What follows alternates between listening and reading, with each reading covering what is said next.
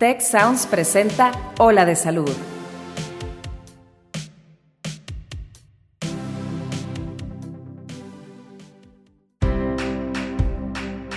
Esto es Ola de Salud. Yo soy Fernando Castilleja. Y yo soy Marcela Toscano. Y aquí comienza tu ruta de bienestar.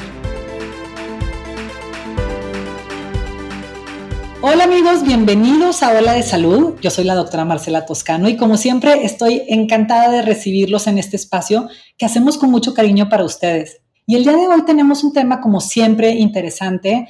Eh, fíjense qué bonito el, el título. Permiso para sentir, ayudar y pedir ayuda. Y este es un título que va muy ad hoc porque vamos a hablar del cáncer de mama.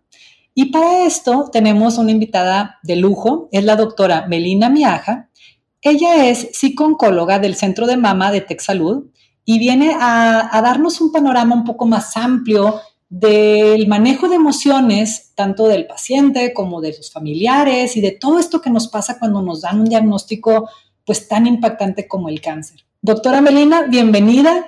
Muchísimas gracias, muchísimas gracias por la invitación y por esta presentación, Marce. No, hombre, al contrario, qué bueno que tuviste el tiempo para conectarte. Doctora, cuéntame, pues te voy a decir Melina, ¿verdad? Porque es más fácil que doctora. ya nos conocemos. Melina, a ver, platícame, ¿de dónde viene tu interés eh, y tu formación para relacionarte con el cáncer de mama? Platícanos un poquito de ti. Mira, yo estaba en la carrera, de hecho tenía muy poquito de haber entrado a la carrera y por un tema personal opté por hacer un diplomado de tanatología. El tema del duelo siempre a mí me había llamado muchísimo la atención y ahí nos pedían hacer prácticas, cosa que en la carrera era como muy pronto. Mm. Y, y, al empezar a hacer prácticas, hice prácticas en la Asociación de Cruz Rosa y me di cuenta de, de que el duelo no era en esos momentos últimos por los que estaban atravesando las pacientes, sino que el duelo iniciaba desde la sospecha misma de la enfermedad. Mm.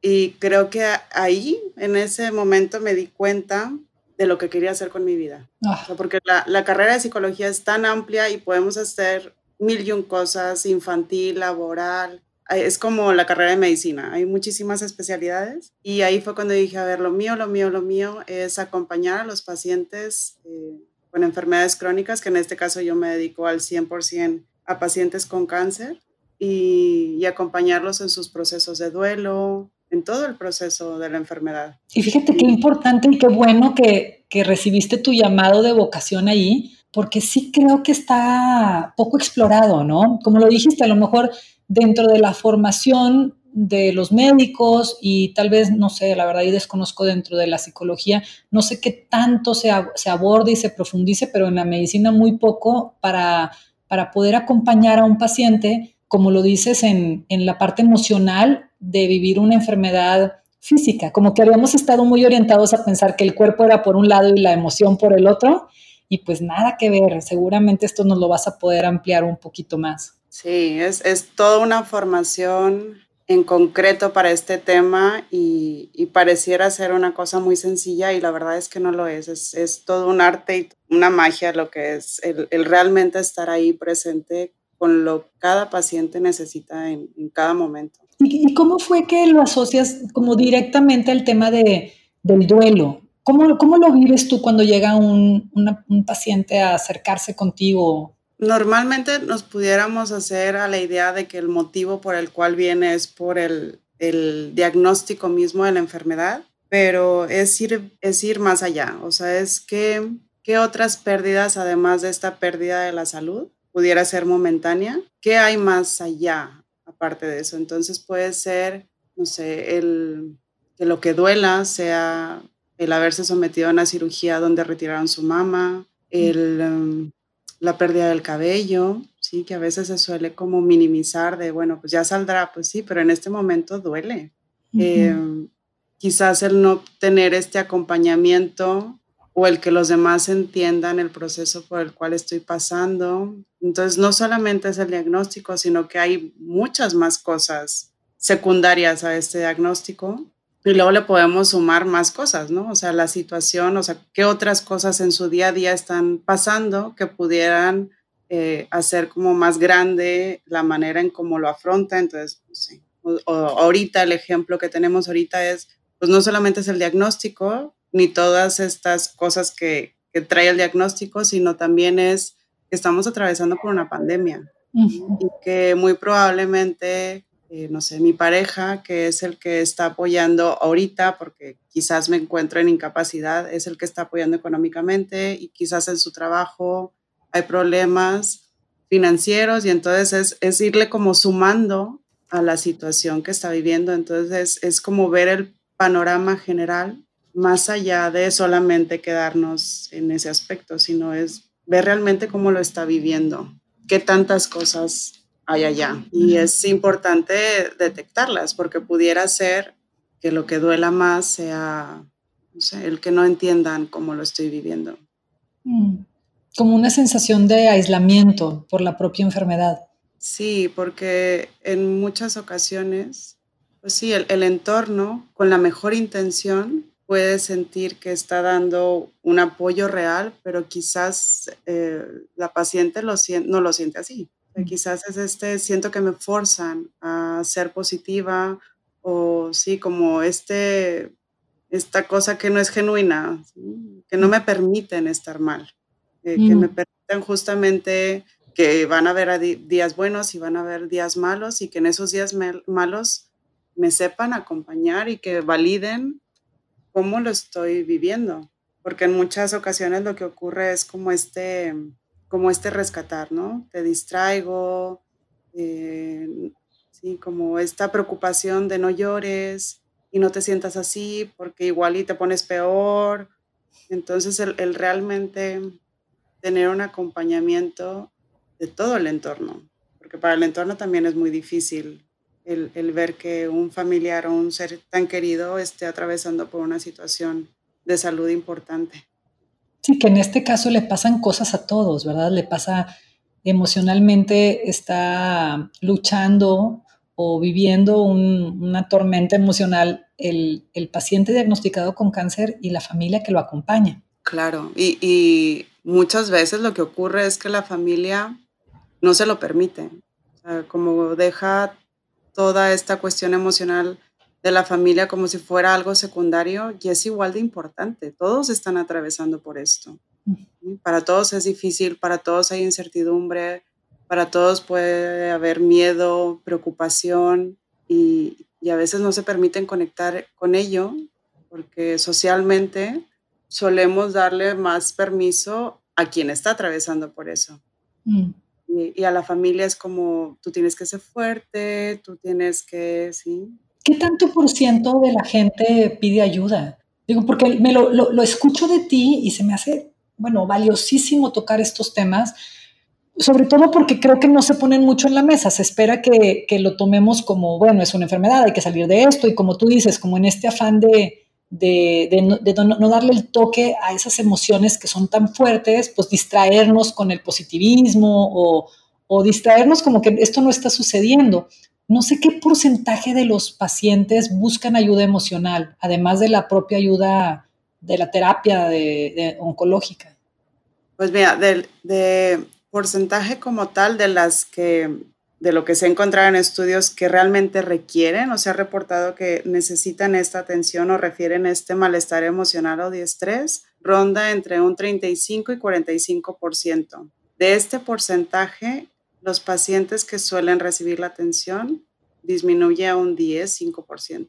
Wow. Son, poquitos también cuando se detecta. o sea, el problema también es detectar. ajá.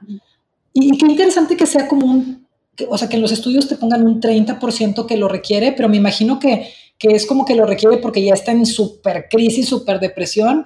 Yo me hubiera imaginado que lo requieren todos, o sea, de que el 90% por lo menos. Sí, o sea, el ideal, el ideal, el ideal sería que todas las pacientes recibieran al menos una valoración, que pudiéramos detectar qué tipo de necesidad tienen, qué tipo de intervención requieren, que igual y pues sí, se están ajustando bien a la enfermedad y igual y la necesidad son cosas más prácticas o referirlas a algún grupo de apoyo o igual y son cosas muy puntuales, ¿sí? O sea, yo, yo lo que me está generando malestar es que no sé cómo decirles a mis hijos que estoy atravesando por esto. Y, y habrá pacientes que, que, que, sea un caso más complejo, y igual habrá pacientes que sea tan complejo que necesitemos trabajar de la mano con un psiquiatra, o sea, ir como incorporando a este equipo, ya tienes a tu médico, a tu cirujano, ¿sí? a tu oncólogo, a tu psicóloga y necesitamos incorporar al, al psiquiatra. Entonces, lo ideal sería que todas tuvieran esta, esta primera como que Se me antoja que tendría que estar en la bolsita de los, de los mínimos indispensables desde que te hacen un diagnóstico. Es como aquí están tus medicinas y aquí está tu, tu, referencia para que tengas con quién platicar, ¿no? Lo que decías de sentirse un poco aislado, de no tener un espacio en donde sentir o, donde, donde, expresar los miedos, los anhelos, los, o sea, todo esto que, todo esto que pasa, ¿no? Sí, algo en lo que, en lo que muchas veces se, se falla o, o, el por qué no llegan en el momento con un, con un psicólogo es que a veces no se sabe bien cómo lo detectamos. cómo mm. detectamos que aquella paciente que tenemos enfrente de nosotros requiere este apoyo porque a veces, exacto, lo refieren cuando ya es muy evidente. Y entonces hay, hay formas, hay una, hay una manera muy sencilla de detectar quién requiere este apoyo, que es una pregunta. Yo se las suelo hacer así. De hecho, a mí me sirve como para ir detectando cambios de que estamos, eh, estamos avanzando en la, en la sesión. Y la pregunta es, yo les pido que se imaginen un termómetro donde cero es ninguna preocupación, ninguna tristeza, ningún enojo. Y 10 es el punto extremo opuesto. Les, pido que me digan dónde sienten que están. Mm. Y el punto ah, para referir a aquellas pacientes, para detectarlas, es de 4 en adelante. Mm. Y entonces de esa forma, como médicos, como equipo, podemos decir, ah, pues entonces sería importante que fueras con la especialista y que te pueda ayudar en lo que tú necesites. Y además darnos cuenta que este tema de las emociones es dinámico, porque me imagino que esa pregunta va a haber días en la que la puedas contestar con un 9, o sea, estoy de verdad explotando y probablemente haya días buenos, como decías, pues va a haber días buenos, va a haber días malos, como, como esta invitación a las personas que nos escuchan de este tip que nos acaba de dar la doctora Melina, maravilloso, de autodiagnóstico inclusive, es como despiértate y date una revisadita, con qué, número te pones en este termómetro y si de repente empiezas a arranquear muy seguido arriba del 4, pues a lo mejor ni tan seguido. ¿Cuántos días sería suficiente como que digan, oye, yo sí ando de 4 para arriba como para que busquen ayuda? O sea, por un lado es eso, que, que, que, tanto, ¿sí? Como la intensidad, y por el otro lado es qué tanto influye eso en mi, en mi día a día. Mm. Pues que digas, híjole, pues era un 4, pero sí que está impactando y no rindo igual y no puedo dormir porque me está dando insomnio, porque al momento de irme a dormir estoy pensando en todas estas preocupaciones y, y eso, y eso es importante. O sea, ¿qué tan incapacitante es, es esa, esa molestia emocional? Sí, ¿qué tanto está impactando en mi día a día? Y otro de los aspectos que ahorita mencionaste es que es como si fuera una montaña rusa todo el proceso. O sea, porque son no solamente es el diagnóstico, sino son todas estas, entre cada tratamiento, obviamente va a haber incertidumbre. No sé cómo va a ser la cirugía, no sé cómo va a ser la recuperación. Termino la recuperación, me doy cuenta de que voy bien, no fue tan, tan pesado como me lo imaginaba y ahora viene la quimio y entonces son todas estas preocupaciones a cómo me voy a sentir, cómo va a ser, y entonces el, reconocer que entre cada uno de estos tratamientos, entre cada uno de estos procesos, pueden haber más, más preocupaciones, más cosas en las cuales podemos ir acompañando. E incluso cuando terminan el tratamiento, a veces podemos decir, bueno, pues ya, ya pasaron estos cinco años, ya está libre de cáncer. Pues sí, pero pudiera, pudiera ser que, que hubo efectos secundarios del tratamiento a largo plazo, que la vida sexual no sea la misma, que se le dificulte un poco el recordar las cosas. Entonces es, es, es todo, es acompañar en, en, todo este proceso. Y como que también el manejo de expectativas, ¿no, Melina? Yo me acuerdo una, una amiga que me tocó acompañarla cuando estaba en su proceso de, de, cáncer y bueno, al final le fue muy bien y tenía todo esto que tú nos platicas de, de muchísima angustia cada vez que, este, que tenía que volverse a hacer los estudios porque tenía que repetírselos cada cierto tiempo para ver que seguía este, libre de células cancerosas y lo que tú quieras. Y lo que más me llamó la atención es que ella hizo como comunidad con las personas en las, con las que coincidía en sus quimios, eh, se mantuvieron amigos y de repente llegó un día súper, súper enojada porque uno de sus amigos se había muerto, pero no del cáncer. O sea, había salido del cáncer igual que ella y de repente le dio, no me acuerdo, un infarto y se murió. Y entonces caché como la expectativa que suena como muy, muy rara, pero me imagino que es algo que sucede, como que también se genera una expectativa de ya libre el cáncer y ya soy invencible, vencí a la enfermedad y, bueno, pues va a haber otras enfermedades y eventualmente puede haber ese, ese proceso de, de, perder la salud por otro motivo y, y, ese manejo de expectativas creo que debería ser, o sea, me imagino que es también algo que hay que tratar. Sí, sí, que lo, que lo haya vivido como que injusto, ¿no? Tuvimos que pasar por todo esto para, para que al, al, final fuera así. Sí, como que ya no me lo esperaba, era como ya lo habíamos hecho, ya lo que seguía de aquí en adelante era, era para arriba, ya no iba a haber ningún, ningún conflicto de salud. Y pues no, sigue siendo un humano y te puedes enfermar de otras cosas. ¿Qué recomendaciones nos das, Melina? Este, para la gente que nos escucha, que, que seguramente se identifica porque tiene algún familiar que acompañar o tiene ellos mismos a lo mejor un, un, diagnóstico ya hecho. ¿Cuáles serían como las principales recomendaciones que tú les harías? Obviamente hay que especificarlas, sensibilizarlas con el caso, pero así como las, los mandamientos emocionales para alguien que está transitando por una enfermedad de este tipo. Por un lado, entender que nadie nace preparado para esto que esta sensación de tengo que hacerlo todo perfecto, e, el darse permiso de, de reconocer que no es así, o sea, que los estamos acompañando y que muy probablemente van ambos con, con los ojos vendados intentando hacerlo lo mejor posible, pero que, que, es que no hay que no hay una fórmula mágica para acompañar. Mm. Por el otro lado, que, que es importante el darse permiso de, de sentir aquello que el cuerpo está pidiendo en ese momento, de no forzarnos a poner buena cara cuando no, no la hay, reconocer ¿no? Que, que, las que no hay emociones buenas ni malas como a veces creemos que es así, que realmente todas las emociones están cumpliendo una función y muy probablemente esa función en ese momento es necesito reflexionar, necesito estar un rato sola, ordenar ideas, ordenar emociones, conectar con eso y que no tiene nada de malo. Mm, y, el saber, pues como es el título del, del programa, ¿no? El, luego a veces es muy difícil el, el saber pedir eh, ayuda. Estamos tan acostumbrados a ser independientes y a poder hacerlo todos solos que cuando atravesamos por una situación muy difícil es como, ¿cómo, cómo voy a pedir ayuda? Y a veces el entorno puede decir, bueno, pues si necesitas algo, ya sabes que cuentas conmigo. Y, y no sé, a la familia, a los amigos cercanos, creo que una recomendación sería el, no dejarlo como tan, tan abierta esa, esa intención de ayudar, sino ofrecerla, algo más específico donde le podemos decir, eh, sin forzarlo tampoco, pero que sepan eh, si, si, necesitas, si, si, necesitas, si, te gustaría puedo venir y traer algo de comerte esos días que te sientes mal.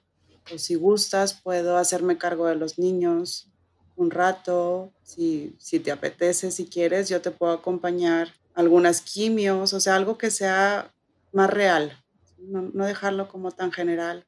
Otro aspecto que es sumamente importante es que, que puedan comprender la situación por la que están viviendo, o sea, que conozcan su diagnóstico, que tengan información, clara, real de, ese tratamiento personalizado que están llevando para, para, que el acompañamiento sea mejor.